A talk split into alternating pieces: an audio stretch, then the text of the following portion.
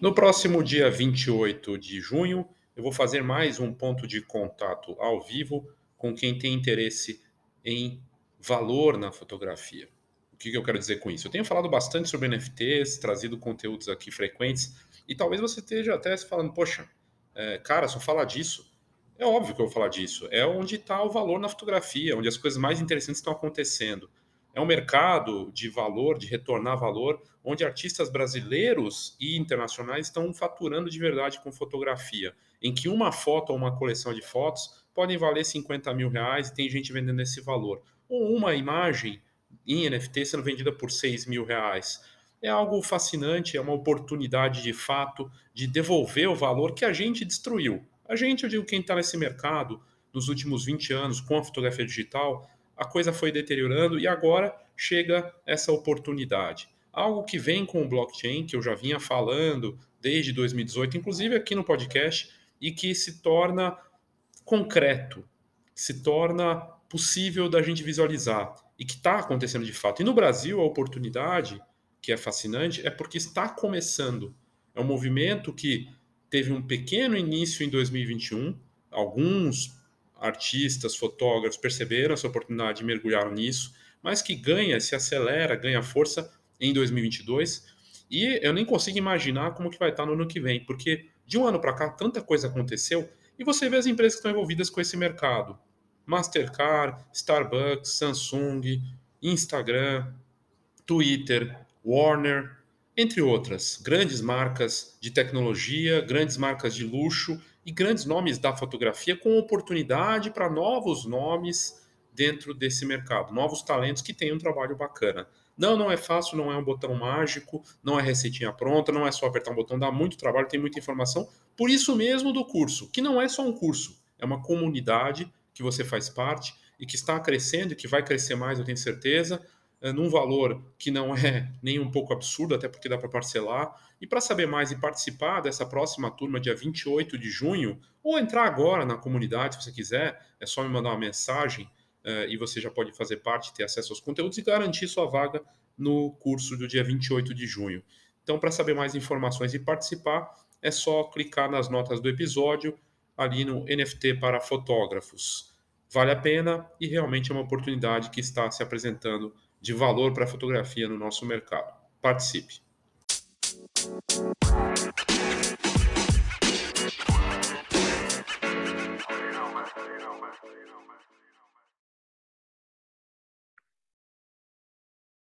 Olá, Léo Saldanha, Escola de Negócios da Fotografia. Bacana essa matéria aqui que saiu recentemente, é, mais precisamente dia 14, do Jacob Castronakes, lá da The Verge, que é um canal bacana, inclusive tem um podcast bem interessante de tecnologia toda semana, e é um site reconhecido lá fora, né, pelas notícias de tecnologia. E traz uma marca que é uma gigante, uma empresa super poderosa, que está conectada com o mercado da criatividade e da fotografia e para os videomakers também, né, para o mundo da imagem, designers, né, com os seus programas Photoshop, Lightroom, InDesign, entre outros. A Adobe, é, a notícia que saiu aí aparecendo em portais de fotografia e portais de negócio também tecnologia, a Adobe planeja tornar o Photoshop na web gratuito para todos. Por enquanto, ela está testando, segundo a matéria, uma versão freemium no Canadá. Me chamou a atenção porque tem um aplicativo Photoshop Express, né? Isso eu já tinha um tempo, não sei como ele está agora, se ainda existe, se eles mudaram só para Photoshop, que ele tem recursos básicos já de graça no aplicativo, né? Mas para a web eu realmente não sabia, e aí essa ideia de ter uma versão freemium disponível para todo mundo. Por que, que a ideia é bacana e como é que a Adobe, por que, que a Adobe está fazendo esse movimento, né? É, o freemium é um conceito que já tem bastante tempo, em que você tem oferta grátis do serviço e você ganha em coisas pagas para recursos mais avançados. Na verdade, isso é usado em vários negócios, né? Por exemplo, eu trago conteúdo de graça para você e eu coloco cursos à venda, né? Ou um produto tipo plano de marketing, a mesma coisa. Eu estou te dando a informação e espero que em algum momento você possa consumir algum produto meu pago. Então, uma troca. É, tem o conteúdo grátis e ele é útil e você também tem os recursos grátis. No caso do Adobe, é óbvio que essa versão grátis aqui dessa matéria, é, ela começou a testar essa versão, mas o que eu vi é que isso vai ser aberto para todo mundo só que é uma versão simples, tá? Então, é para edição, é, para que você possa usar. É, Adobe diz que você vai poder usar gratuitamente as principais funções do Photoshop. Para um profissional, muito provavelmente vai faltar coisa. Mas para uma pessoa que precisa ali fazer um recorte, uma coisa mais simples, mas não deixa de ser um movimento bem ousado. Por que, que a Adobe fez esse movimento? A Adobe é hoje uma das empresas mais fortes do mundo de tecnologia, sem dúvida nenhuma, e uma das grandes marcas do, do mercado da imagem, se for pensar, né? Só que ela está sendo pressionada agora por uma base de aplicativos, e são vários deles, é, que oferecem de graça os recursos, também tem a versão freemium, e aí ela teve que se mexer, né? Do contrário, ela perderia espaço. Então, a Adobe diz que esse, eventualmente, tudo isso vai estar tá, vai estar tá disponível para todo mundo de graça, mas os recursos exclusivos vão ficar ali para quem paga a versão do Creative Cloud. Lá atrás, muitos anos atrás, a Adobe decidiu fazer o Creative Cloud, mudou tudo para a nuvem, muita gente ficou incomodada, tem que assinar o Photoshop, mas, enfim, é, deu super certo e hoje se fala aí que ela tem, sei lá, mais de 30 milhões. O último dado que saiu era 27 milhões, se não me engano, de assinantes pagos no mundo, entre fotógrafos, designers e tudo mais, né? Videomakers, tudo mais. Mas deve ser muito maior esse número agora, porque esse dado já é antigo. E a empresa segue crescendo. Só que, o, comparado com o número de smartphones, a gente está falando de bilhões de smartphones, o potencial com o aplicativo é muito grande, né? Lembrando que isso aqui a gente está falando da versão para web, né? E aí o, o, o, VP de imagem digital da, da Adobe, a VP, né, a Maria Yap, disse: queremos tornar o Photoshop mais acessível e mais fácil para que mais pessoas experimentem e, e, tentem, testem o produto, né? Eu achei interessante, acho bacana essa, essa decisão estratégica.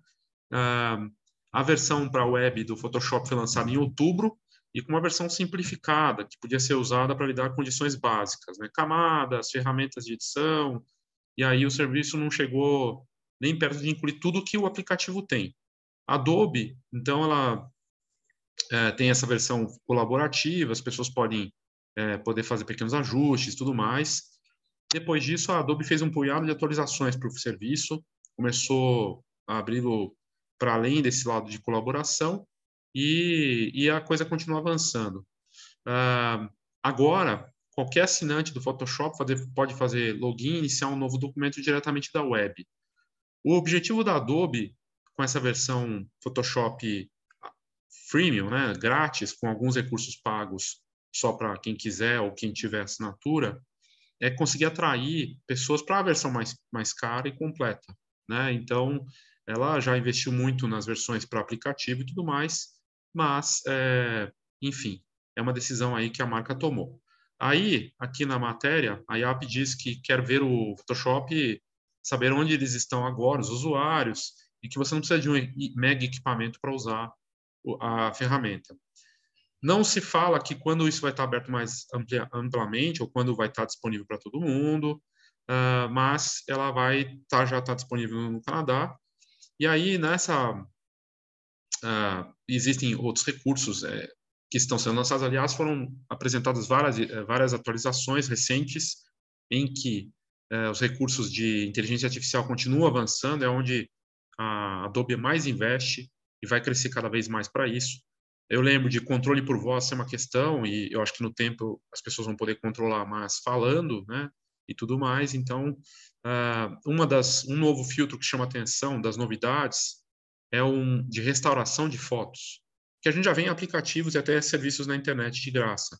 Você tira uma foto, pega uma foto que está amarelada, destruída, coloca ali no, no Photoshop, é, você escaneia né, e joga lá, ou você tem um arquivo digital tá detonado, né, que foi uma, um escaneamento, e ele automaticamente ele melhora a foto e torna ela aquela foto antiga numa foto como se fosse muito mais atual, muito mais é, rejuvenescida no sentido de como se restaurasse a qualidade daquela fotografia, né? Isso é bem bacana. Então, até mostra o recurso aqui. É, eu acho que eu estou sem áudio, mas também é rápido, porque é só para mostrar o, recurso né, e como é que funciona. E esse uma das novidades aí com esse filtro neural, né? Tá aqui uma foto detonada, né? Meio rasurada, né? E tudo mais. E aí você ativa o filtro neural, Photo Restoration, restauração de foto, ele vai lá e melhora a foto bastante. comparado com, com o arquivo da foto detonada, né, foto rasgada e tudo mais. Um belo serviço aí, uma novidade bacana, de algo que muita gente usa, né, para restauração de foto, até serviço que a gente cobre e tudo mais, e vai melhorando. Aqui até colorizado, tudo. Bem bacana, enfim. É uma decisão estratégica aí da, da Adobe de tentar puxar, né, é, e se defender nesse mercado de alta competitividade dos aplicativos de edição e um mercado que muitos desses aplicativos são de graça, né? Então, uma decisão acertada, bacana de ver. Teve gente que colocou a chamada, né, que o Adobe, uh, Photoshop vai estar aberto para eventualmente o Adobe, o Photoshop vai estar grátis para todo mundo. Sim, vai estar grátis, mas com recursos limitados. Mas é um avanço e disponível na, na web. Qualquer um vai poder entrar ali no browser e fazer o uso desse recurso. É isso. Acho que é sempre bacana trazer uma informação de uma marca tão importante e valiosa no mercado e com uma estratégia bem definida aí para os próximos passos. Ok? Então é isso, obrigado e até a próxima.